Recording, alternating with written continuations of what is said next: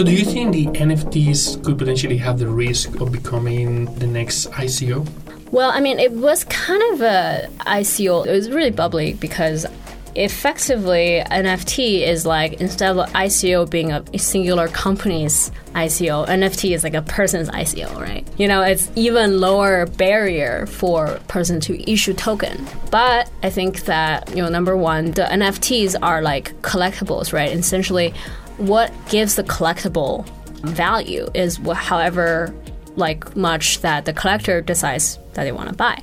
So instead of companies say, "Hey, I give you this product, I, give, I build this tech, and then uh, you know, but give me money now." But like if a, a creator manages to create an NFT that will find a buyer who really just wants to own it, I don't think there's a issue with that.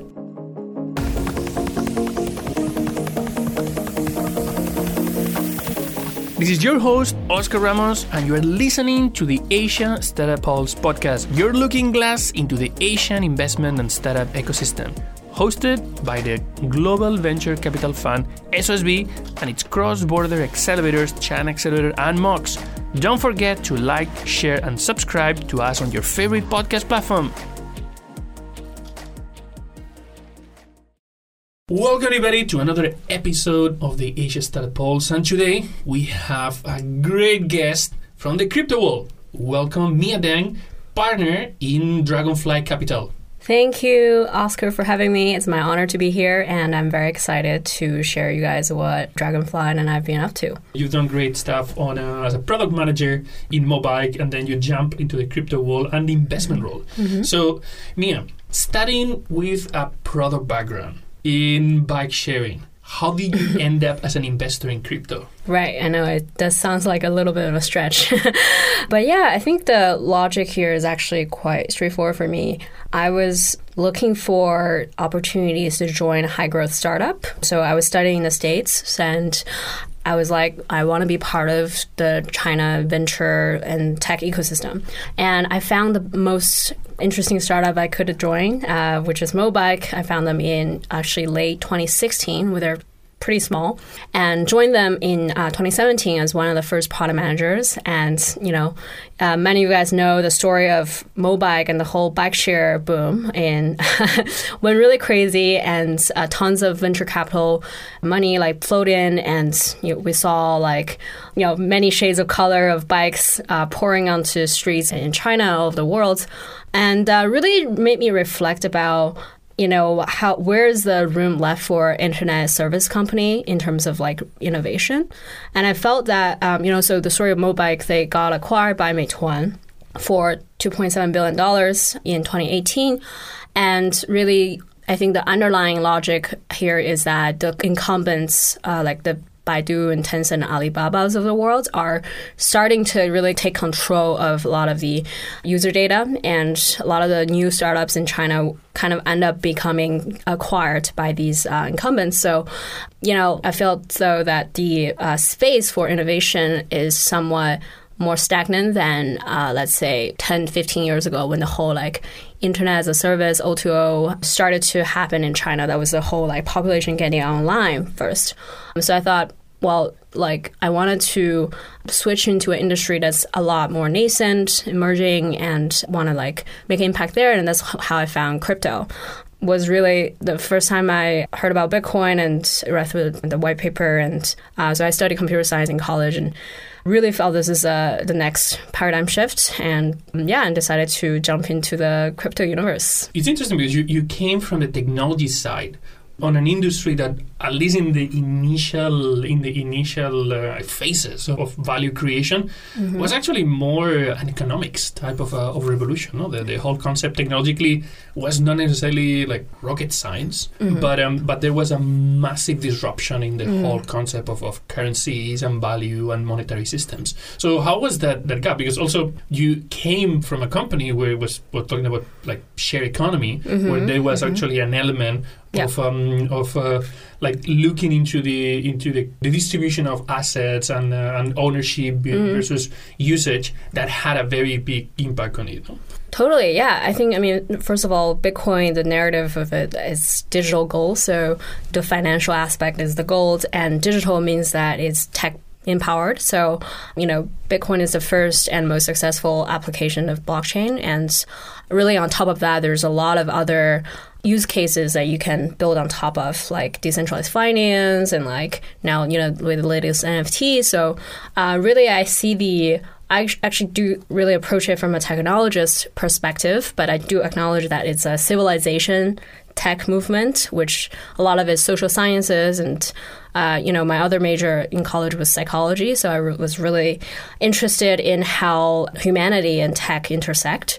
With that, I think Bitcoin really was the first peek into what this could be, but I'm a lot more excited about the general narrative of uh, how do we build the next generation of the internet of value. And so I think internet gives us it's internet of information and the next step we we got to do is building the internet of value so and yeah that's why as also as a product person i think right now there is a gap between mass adoption and infrastructure because it's still quite early so that's why i decided to go on the uh, capital allocator side because I think that um, you know also looking at Mobike, I think the whole bike share story was taught me the importance of financing in a company. I could really take you to the top and then also take you down, right? So, so I think uh, I wanted to be a capital allocator that really sustainably grow a company instead of taking it to the top and taking it down. So uh, I thought that in a nascent industry, we needed a lot of uh, ecosystem approach, ecosystem capitalist approach to really foster innovation across the board. I like I like how you describe uh, investment as capital allocators, coming from the technology side and then acknowledging the, the value of the ecosystem. So before we go deep into into talking a bit more about the specific trends on, on the crypto area, I'd like to learn a bit more about uh, about uh, Dragonfly Capital and how is Dragonfly unique? How they managed to captivate you to join them in a in a actually very senior role. Mm-hmm. Yeah, I mean, so I joined Dragonfly in early 2019, and before that, I was also uh, was one of the founding members of Amber Group. They were also has grown from uh, when I joined them six people to now they have almost 300 people, and uh, also recently just became a unicorn. So you know, a lot of them, my friends were like baffled, like you know, your like your uh, last company was doing so well. Why why did you decide to leave and join this brand new VC? And really the you know, again, the it's what really I'm passionate about, which is seeding the innovation across the whole crypto economy. Right, Amber, it's an awesome company, and uh, you know they uh, they focus on trading, uh, so capture different kinds of trading opportunities, do market making, wealth management. But that's not my core DNA, and I still wanted to see beyond just financial and you know the trading aspect of crypto. And then Dragonfly was founded in mid 2018 at the bottom of the bear market. Uh, Dragonfly was started by Bo, who's uh, actually first generation venture capitalist in China. He back in the 1990s uh, brought the venture capital model from Silicon Valley to China and started one of the first VCs in China. And so Bo was, you know, he was uh, backing. Uh, he, you know, sort of did his dues on his uh, on internet companies, and then found crypto. And also, I think our ideology is really aligned in terms that this is the next big thing, but we need a brand new investment approach to investing crypto because, you know, with crypto, there's, you know, there's primary markets and secondary markets are really close to, to each other. It's uh, tokens is kind of weird to invest in for traditional VCs and crypto is extremely interdisciplinary, right? Like there's the finance aspect, there's the computer science and sociology and everything. So really needed to design a venture fund from ground up, and that's when Bo invited me to join, and uh, that was been two years ago, uh, a little bit more than two years ago, and the rest is history. Good. You mentioned this multidisciplinary approach to investment that you think is necessary, and this new, different way of thinking about investment. And obviously, there's a lot of uh, even regulatory limitations. Like a lot of traditional VCs, they couldn't actually invest mm-hmm. in tokens or even hold hold the tokens. And um, and for a lot of uh, for a lot of companies in that space, the value was mostly built on the token side, not really on the on the Mm-hmm, Exactly. traditional equity equity side. So definitely this that's a relevant reason to, to do that. And I mean the fact that, that Dragonfly was able to secure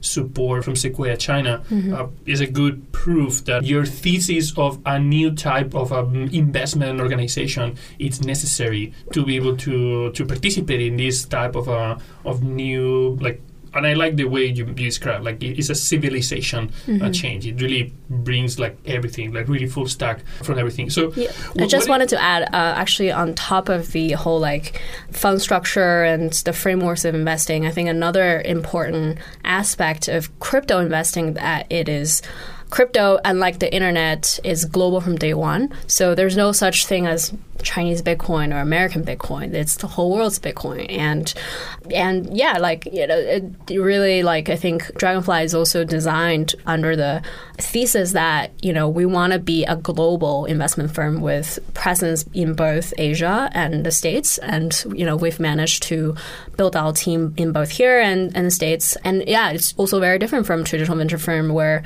you know let's say for Sequoia you have Sequoia China, you have Sequoia US, and they kind of sort of operate in two different entities, but here we all have our ICs are all global and we share information and deal flows across the board, and everybody comes in and uh, you know put in their insight. Well, technology normally does not necessarily have um, like natural borders. When you think about, for example, like like a medical device, or you think about a, a new drug, um, or any type of a like digital therapeutic, we're all humans, no? Like something that works in one place should work in another one. But these artificial boundaries that are created with the goal of trying to create more safety for citizens and, and try to make sure that there's there's no scams happening. No? And, and the healthcare space has been one of the areas where, unfortunately, sometimes like not respecting those rules has led to disasters. And crypto world is not foreign to this type of things. Obviously, uh, I think it's quite known the, the, the fight that some of the governments uh, globally have had with uh, with Bitcoin specifically, but even with other crypto crypto um, tokens or or, or companies, etc.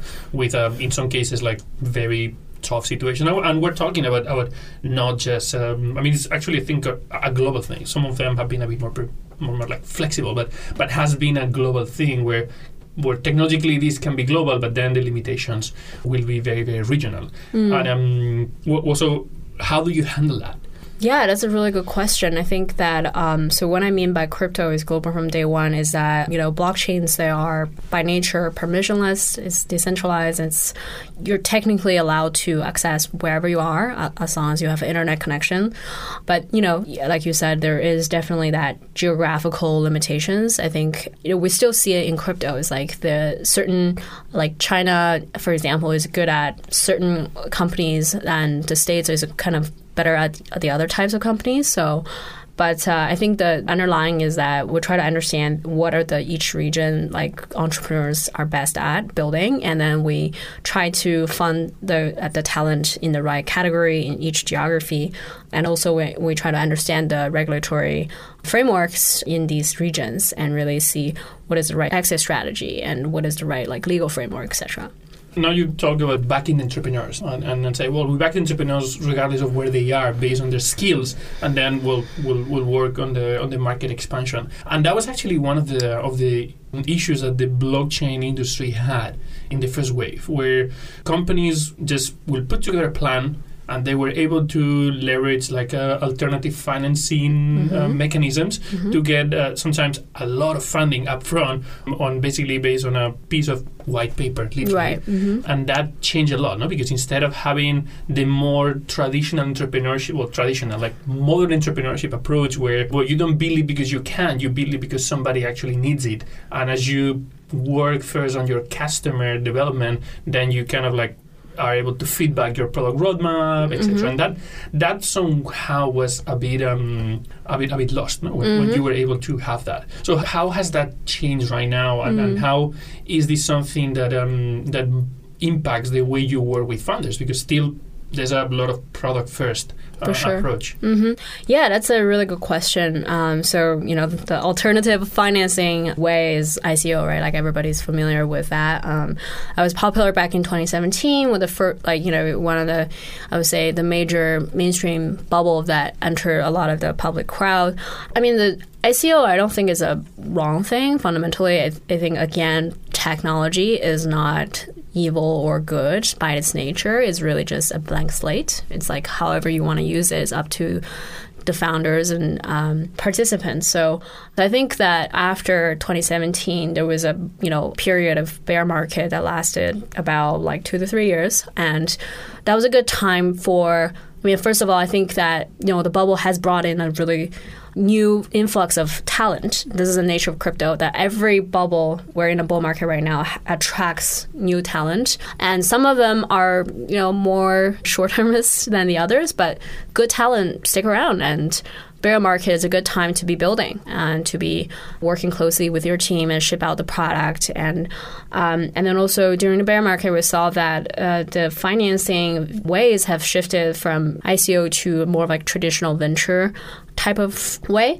and uh, which is good. It was good for, to kind of like build up that kind of solid ground for the teams. But then, you know, like you said, like some of the companies accrue value in tokens, and how do we, you know, manage that? And I think this is a matter of for us, the investor, to really get to know the team and really, you know, speak to the founders and understand their motivation.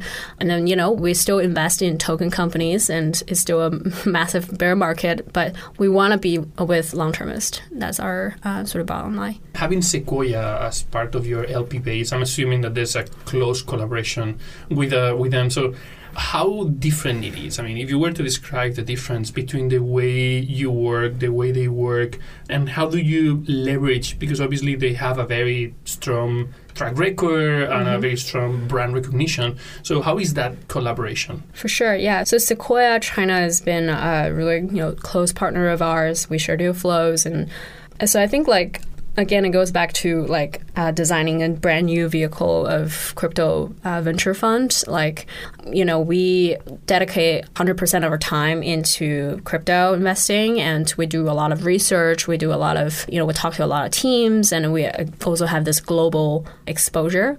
I think a lot of that like for like a traditional VC, right? Like you know, you typically have like a, a AI you know partner or like somebody who checks out the consumer side, and then also like biotech, and you kind of it's more generalist. But for crypto, if you really want need to like excel at it, you have to do it full time, and that's why we have a pretty big team than a lot of the uh, VCs here, and uh, yeah, a lot of us spend a ton of time just like uh, like every day, just like looking at on-chain data, speaking to different teams, building protocols, and doing research, and uh, it's really like a full-time job. We hope you're enjoying the episode, and if you're an entrepreneur building a cross-border business, feel free to contact us at chinaccelerator.com or mobileonlyx.com. Yeah, I mean, there's definitely certain types of, uh, of areas they do require um, like very strong specialization. Like you look at biotech, for example, biotech will require a lot of specialization to get deeper. It's just very curious how the crypto world is able to like uh, sometimes justify such a different approach. No, it's like sometimes that's in like two different worlds. No, It's like, I, I still remember like talking with a lot of founders that they came like, no, no, you because you you're not a you're not a crypto investor. You you don't you don't understand that. No? And, and that was particularly in that area Yeah. of the ICO world where where companies that it was very difficult to understand any type of fundamentals. They were able to raise like nice amounts of uh, of, uh, of investment that uh, well, unfortunately, not all of them lasted forever because once the market went down, Right. yeah. um, all, all your crypto gold like suddenly suddenly disappear. Do you think this is still something there? Do you think it's still something that um, there's this big disconnection between more traditional venture building and a, and a more like crypto building that doesn't really help the fundamentals, uh, fundamental elements? Because at the end of the day, you need to build a product that needs to be used by somebody that needs to get enough value to justify paying you back. Uh, so, Yeah, I mean, we hold a venture mindset. We're venture capitalists uh, doing crypto investment. So uh, venture building is a major, you know, thesis of ours. What that means is we're long term, um, and then we are here to stick with founders. We, you know, back early stage promising teams and we you know grow with them and uh, i think that uh, mentality wise we're venture investors but intellectually like more like on terms of like skill sets and expertise we're like full-time crypto so I don't know if that makes sense. You know, do you see that as a trend? You think it's going to be a trend where a lot of the more mm-hmm. established VCs or, or or like more traditional VCs will try to get more exposure into crypto through partnering with with more native crypto fund? Yeah, actually, that has been a trend. I think, um, you know, right around the time that Dragonfly got started, we had a few other crypto venture funds that was founded. Uh, I think so. For example, Paradigm. So they're um, founded by the co-founder of Coinbase, also and also the crypto partner at Sequoia. And so, and then there's, um, you know, I think Lightspeed's crypto partner started Standard uh, Crypto, which is another.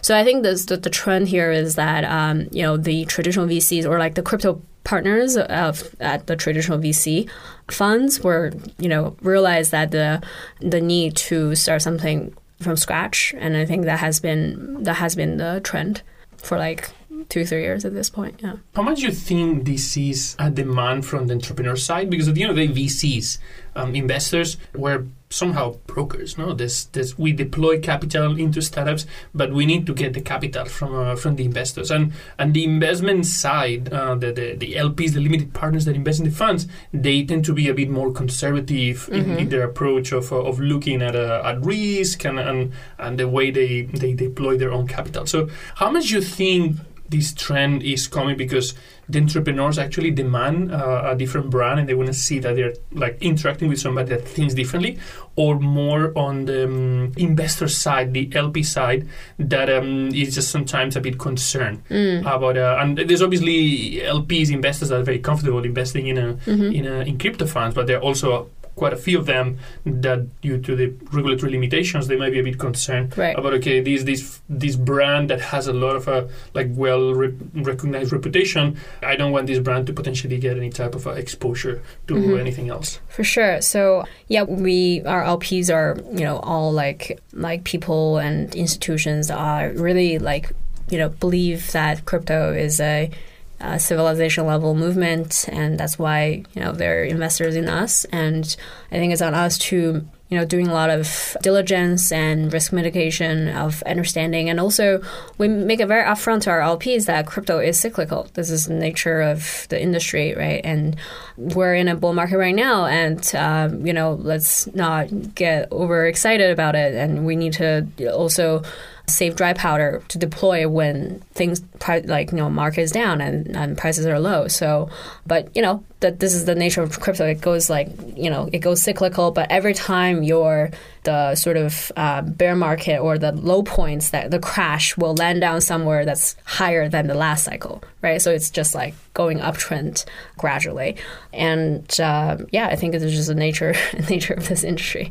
Yeah, I mean, actually, you know, it, I can totally relate to that. I think in every industry, when things are not super hot, um, you have more authentic entrepreneurs and the basics of every project needs to be strongly justified because there's less less FOMO and there's only there's more commitment to, to the industry so you can spend you can spend less time dealing like screening out companies that are not really relevant totally yeah. and, and then access to resources also mm-hmm. is more mm-hmm. efficient so when you have like a, a thousand potential projects looking for C-level people or co-founders to join some of these projects is way more difficult than when you have like less companies. Exactly. So yeah, I mean, it's weird for me to say this, but I, I love the bear market. It's like uh, it's a good time to you know buy a lot of things cheap, and invest in good people, long-term people, and do a lot of research and really understand the the intricacies of the industry. So it's a good time, and I think uh, a lot of the best projects and uh, funds are started during the bear market because you know they if you're, if you're just like a short term trader, you wouldn't start at the bottom of a bear market, right? So talking about funds and, um, and launching new funds, I mean, just launched uh, um, Dragonfly Fund 2, $225 million, where you're going to have a very strong focus on, um, obviously, uh, the hottest areas of the crypto world right now, being like the DeFi, decentralized finance, one of them, but then NFTs, which we already mentioned mm-hmm. a couple of times, non fungible tokens, mm-hmm. is a very big thing. So, just for the sake of the audience that might not be familiar, in case they have been hiding under a rock and not, not listening about what's going on out there, what, what, what are NFTs? Right. Um, so, NFTs are non, stands for non fungible tokens. So, what is non fungible token? It sounds really mouthful. I mean, Bitcoin is fungible token, right? Like one a Bitcoin of yours equals to one Bitcoin of mine. We can, you know, basically it's fungible. And so, but uh, if you think about crypto assets, you know, the virtual world assets will be a reflection of the real world, right? There's going to be like Bitcoin is digital gold, real gold is also fungible. Then there's going to be a whole set of assets that are going to be gradually migrating on chain onto into the virtual world. So so basically it's like everything else, right? Like art, game cards and sneakers and things like that. So it's like um, yeah, so this is like I think it's the narrative of fungibility has been working out well in crypto, and now I think that we're just starting to see the emergence of the um, non fungible ones. So, I mean, a lot of these fungible tokens, no, very simple to understand use case are all of these uh, utility tokens, where mm-hmm. the token gives you access to use a service, could be like computation, or could be access to specific more more detailed service, and then as you use it, you burn it, and you and it disappeared, no? and, and the chain needs to create new ones, and then you have these permanent assets that will be mapped uh, that can potentially be mapped so you can have a on-chain correlation mm-hmm. between the asset and then the ownership and, and you can track everything and you can have a more like clear more reliable mm-hmm. way to to evaluate okay when was this at least created or the first time that it was the information was was um, put into the on chain mm-hmm. and then you can track everything that uh, that happened and this is something that is uh, is right now extremely hot. Mm. There's a lot of competition around it. Why do you think right now? Because I mean, crypto like NFTs are not new. I mean, we mm. had already a couple of, uh, of cases. Probably the most famous one was the CryptoKitties, mm-hmm. um, where you have this this digital um, asset that um, that could be owned, collected, and exchanged. What, what do you think right now? There's suddenly so much interest in the in the concept. Yeah. So um, CryptoKitties was um, popular back in 2017. It was really one of the first NFT, um, you, you, know, use cases. And I think, you know, after CryptoKitties, right, we, we, were in this bear market for a few years. And I think, again, it's like crypto is cyclical. Every time you have a bull market, you attract talents, and you know people start building, and then the bull market comes again, and then they emerge. And I think this is what happens with uh, uh, NFTs is that the if you look at what is a, a lot of the popular platforms right now, like OpenSea and like Dapper Labs, which is the company behind CryptoKitties, they've been building for like a few years, and I think this time that a lot of the um, attention was brought into NFTs because NFTs are a lot more relatable to the mass than, uh, let's say, DeFi. Like DeFi can sound really obscure, you know, decentralized derivatives and lending and things like that. But if you say, wow, like, uh, you know, like Damien Hirst or Paris Hilton dropping their NFTs, and, uh, and obviously Beeple's Christie's auction was like a wow in the industry and really drew in a lot of the attention. A lot of all the celebrities and everyone is looking at it. So I don't think it's a, a surprise that uh, it's because it catches fire a lot faster um, because it's a lot more relatable than um, some of the other cryptos to the mainstream audience. And I think we're we're at the beginning of it, right? So the past few months have been pretty crazy for for NFTs. It's cooling down a little bit, but uh, I think uh, again going back to my point that every cycle attracts talent. I think we we're seeing that right now. Like we're seeing like quality teams are coming into uh, NFT space. The crypto collectible concept, no, the idea of these collectibles from from like uh, artists, celebrities, sports, uh, arts is definitely something that is easily understandable by everybody, no, and, and it's something that somehow reflects something that has been done for a long time, and we just bring in that to the digital world, both connecting the, the real world and the digital world, plus also directly working with a digital assets that can be but but can be tokenized. What do you think are going to be um, other industries beyond these these collectibles that might be strategic and important for the NFTs? Yeah, so I think that um, collectible is definitely a, a big part of it. And I think fan economy is interesting for NFTs, right? Like, how do you drop social tokens that allows you to build a direct relationships with your your fans. And um, like gaming i mean gaming kind of comes with and like you know collectibles but if you think that like right now you're a gamer, you're like in the game, and then like you own some skins, like you already spent so much money on it, but then it's still the platform's asset, right? You don't truly own it. It's like if the game goes bankrupt, your assets are going to be gone, or one day if the game decides to take it away from you. But uh, with gaming NFTs, you can really truly own it and you can trade it, you can um, circulate it on secondaries, and that I think unlocks a lot of interesting potential for uh, for for gamers too. Well, it definitely brings. Um, I mean, one of the issues that you had seen in the we have seen in the past in the gaming industry is where games can like put limitations on, on transactions on the economy on the the virtual assets that are created.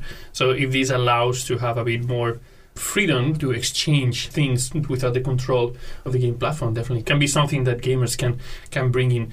Any case that you've seen particularly interesting outside of the entertainment and more like a fan celebrity area? Anything in, in outside of that space? Yeah, I think the uh, first steps will be on that because I think that you're questioning like why is NFTs valuable to a collector, right? Like, I mean, there is that mid market where, you know, digital artists are creating their own artworks. And, you know, I actually just released an article uh, all about this is that I think NFT art is really cool because, like, for decades, digital arts have not been able to be is not well integrated into the gallery system because you know galleries and auction houses are have been around for centuries and they are built under assumption of physical space and physical works.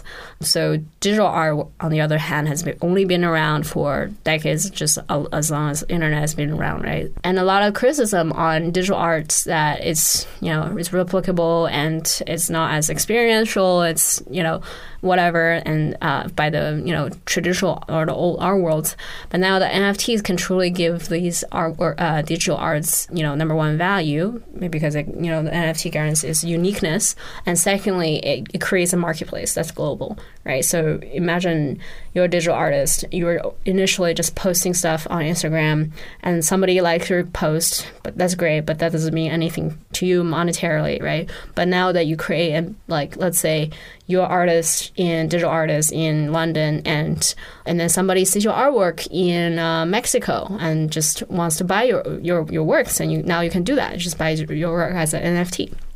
What things you you still see missing in the in the NFT ecosystem? Because I mean, one of the that's potentially some of the areas of opportunity. You know, I mean, you have um, you have um, um, a technology that allows to do something. There's a clear demand, and there's some some gaps in, in that area. So, where are the inefficiencies? Where are the the opportunities to make that uh, those NFTs more more mainstream mm-hmm. and potentially explore uh, expansion to more areas, help more artists with the adoption, or more celebrities, gaming companies. Yeah, I mean, right on topic. And uh, so we recently actually launched uh, TR Lab, which is a NFT art platform, and we uh, uh, Dragonfly is us, and then we co uh, co-invested with the founders of Artsy, uh, Shanghai's Rockbund Art Museum, and Art 021, as well as it's led by uh, Xin Li Cohen, who's the deputy chairman of Christie's.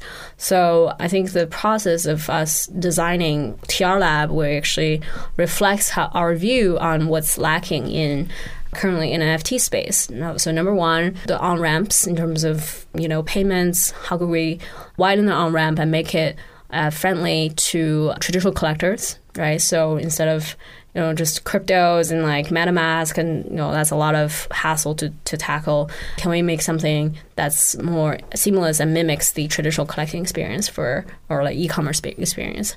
And secondly, you know better IPs on on chain, right? So I think like right now there has been a great movement, mostly in the West, right? Like artists like and celebrities dropping their NFTs, but we want to see that funnel grow even bigger. And I think that a lot of creators are looking at this technology and want to do something about it, but it's difficult for them to really like from the end to end comprehend the you know the tech and like a lot of these areas. And what's interesting to be putting on chain right and not every everything is suited for putting it on chain. Uh, you, you know there's no point issue an nft for the sake of issuing nft but how do you make the collect the thing itself the artwork itself interesting as an NFT. So there's like a curatorial process that goes behind this. And that's why we, you know, invited people like Xin from Christie's and these art experts to really, from like an artistry level, how do you make NFT work interesting? And so, yeah, and then I think lastly is the um, public education and awareness building. I think that like it's still pretty obscure to a lot of people, and we want to make that easier to comprehend. And a lot of that will go into uh, building awareness. So, do you think the NFTs could potentially have the risk of becoming the, the, the next ICO?